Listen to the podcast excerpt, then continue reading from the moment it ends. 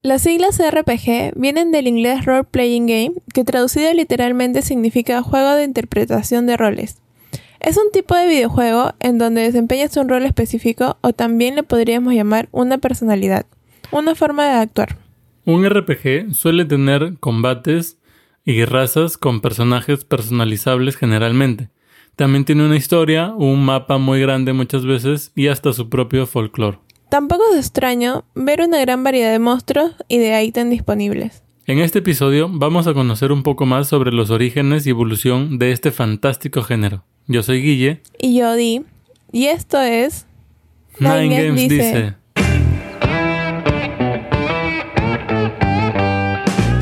Los primeros RPG no eran como los que conocemos hoy en día sino que empezaron allá por los 70s como derivado de Dungeons y Dragons, o Calabozos y Dragones en español, que es un popular juego de mesa. En 1974 nacieron los RPG como videojuegos para PC, basados en texto y por ahí los más avanzados tenían animaciones hechas con texto. En 1975 aparecieron los primeros con gráficos muy simples en las universidades más conocidas. ¿Por qué en las universidades? Porque las computadoras caseras no eran muy populares aún. Don Daglo fue pionero, haciendo un juego que permitía partidas multijugador. Tenía un mapa, sistemas de combate basados en texto, personajes con ataques de corto y largo alcance y hasta NPC interactivos. Un NPC es un non-playable character, o sea, un personaje que no puedes controlar y que tiene una participación en el juego, generalmente neutral o aliada. Otro RPG del mismo año llamado Moria incluía vistas en perspectiva de ciertas partes del juego. Para 1980 vimos el nacimiento de Rogue, un videojuego también basado en calabozos, con la capacidad de generar sus propios escenarios aleatorios que sentó el precedente para lo que hoy conocemos como roguelike. Después de esto vino la época de la popularización de las computadoras de hogar y vimos el nacimiento de grandes franquicias, algunas de las cuales siguen con nosotros hasta el día de hoy. Entre ellos encontramos a Dragon Quest, que se lanzó originalmente en 1986 y Final Fantasy, lanzado en 1987. Wizardry también fue un juego muy longevo, que comenzó en 1981 y continuó hasta el 2001. Como dato, les diré que fue en este periodo donde el género se empezó a subdividir en JRPG y WRPG, siendo J de Japón y W de Occidente. Los RPG se basan en su mayoría en mundos de fantasía genéricos. ¿Por qué? Porque son fáciles de crear y de entender, no requieren gran trasfondo de los personajes y la historia puede ser tan básica como derrotar al monstruo para salvar a alguien. Un inconveniente no asociado directamente a los RPGs, pero que sí afectaba a su desarrollo, es el hecho de que los discos de la época, o sea los disquetes, tenían 720 KB de almacenamiento, aunque también habían otros de 1.44 MB, pero eran mucho más caros, lo que limitaba mucho lo que se podía hacer. Por ejemplo, la primera entrega del RPG The Eye of Beholder tuvo que eliminar la cinemática del final del juego, porque hubiera necesitado un disco adicional y no hubiera sido rentable. En 1986, Nintendo lanzaría The Legend of Zelda, un RPG que nos acompaña hasta día de hoy, siendo un juego muy básico en dos dimensiones, inspirado también en calabozos, pero añadiendo aspectos de muchas otras culturas también, así como amplios aspectos de fantasía. El juego se encuentra disponible actualmente en Nintendo Switch, a través de Nintendo Switch Online NES, por si quieres probar este gran juego de la época. Anecdóticamente, el juego Wasteland en 1987 incluyó un libro con el disquete, y cada vez que alcanzara cierto punto de la historia en el juego, este te indicaría qué párrafo del libro leer. Hacer esto dejaba más espacio en el disquete para mapas más grandes, entre otras cosas que mejoraban la experiencia. Ya entrando a 1990, empezó una nueva corriente de diseño de RPG. Esta consistía en ofrecer una experiencia 3D, pero no en un motor gráfico en tres dimensiones, sino a través de dibujar en perspectiva como si se tratase de, 3D simulando el efecto. Otro efecto que se empezó a usar era el de hacer el techo de color azul y reemplazar las paredes de los calabozos por imágenes de árboles y vegetación, para dar así la sensación de que estabas afuera del calabozo. Interesante, ¿no? Última Underworld vio la luz en 1992, un RPG que cambió el formato para siempre. En esta oportunidad no pelearíamos contra monstruos o dragones, sino que la jugabilidad te invitaba a explorar los calabozos sin otras armas más que tu habilidad para ser aliados y sobrevivir en un entorno hostil, consiguiendo e intercambiando artículos. La reducción de limitaciones tecnológicas entre 1990 y los 2000 facilitó el desarrollo de los RPGs, pero con todo gran poder viene una gran responsabilidad. En este caso, se volvió un proceso muy largo el desarrollar todo un universo histórico alrededor de un solo videojuego. Es por esto que muchos estudios se tuvieron que apegar a lanzar secuelas o spin-off de sus RPGs más destacados. Y acá sí que encontramos muchos ejemplos, como los ya mencionados Final Fantasy, Dragon Quest, The Legend of Zelda, también Megami Tensei, The Elder Scrolls, Diablo, Fallout, entre otros.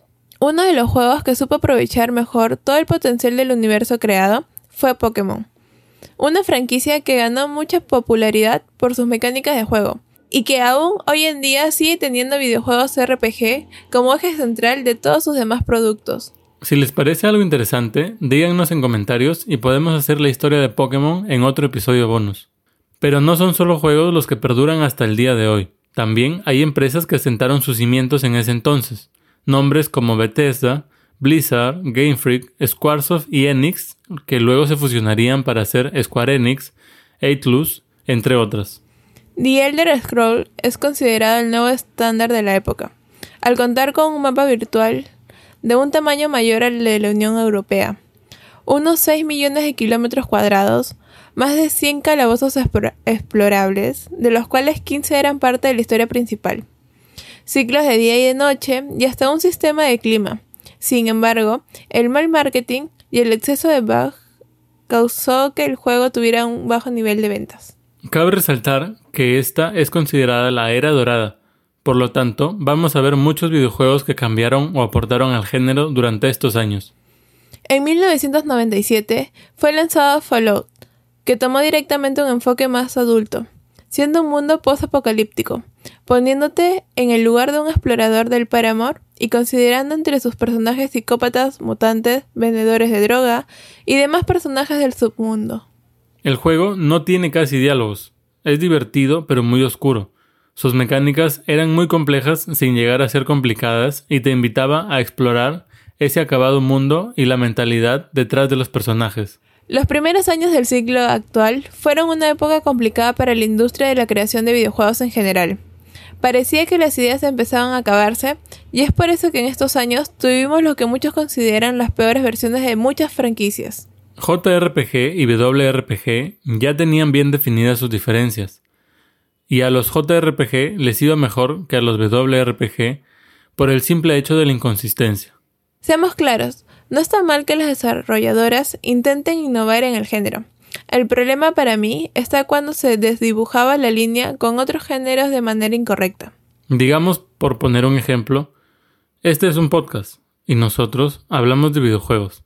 A veces tocamos otros temas, como en el primer episodio de la segunda temporada, hablamos sobre llevar un estilo de vida fitness, pero fue porque el tema era el nuevo juego Ring Fit Adventure. Si hiciéramos un episodio, digamos, sobre política o sobre religión, seguiría siendo un podcast, pero pues estaríamos en un territorio muy distante al que solemos estar. De igual manera, el WRPG empezó a experimentar debido a que se les terminaban de a poco las ideas, y en otra parte debido a que las consolas ya eran gran mercado junto a la PC. Recordemos que hasta hace no mucho en esa época, PC era el formato predominante para los gamers más adeptos. Entonces, para ser claros, tenemos estos equipos de profesionales de, digamos, 10 personas que antes tenían que enfocarse en un juego para PC y ahora siguen siendo 10 personas, pero tienen que hacer un juego para PC, luego ajustarlo para PlayStation, luego para Xbox, asumiendo que Nintendo no es un mercado objetivo. Eso haría que cualquier producto bajara su calidad. Pero entonces llegaron al rescate de Elder Scrolls, Morrowind, Skyrim y Oblivion, con sus ventas millonarias que levantaron mucho a Bethesda. Fue una época complicada en la que muchas empresas desarrolladoras cerraron quedando así proyectos abandonados. Pero también otras empresas vieron su nacimiento con grandes ideas como CD Projekt Red con The Witcher y más recientemente Cyberpunk 2077, que lleva muchos años en desarrollo. Nintendo por su parte ha tenido grandes RPG en su catálogo, de los cuales mencionaremos algunos tanto en 3DS como en Nintendo Switch, por ser estas las consolas que están actualmente en el mercado. En 3DS tenemos Pokémon Sol, Ultra Sol, Luna, Ultra Luna, Monster Hunter Generation, Xenoblade Chronicles y las entregas de Fire Emblem y The Legend of Zelda. En Switch podemos destacar juegos como el gran favorito Octopath Traveler, también Xenoblade Chronicles, Fire Emblem Three Houses, Diablo 3, Undertale, Pokémon Let's Go Pikachu y Let's Go Eevee, entre otros.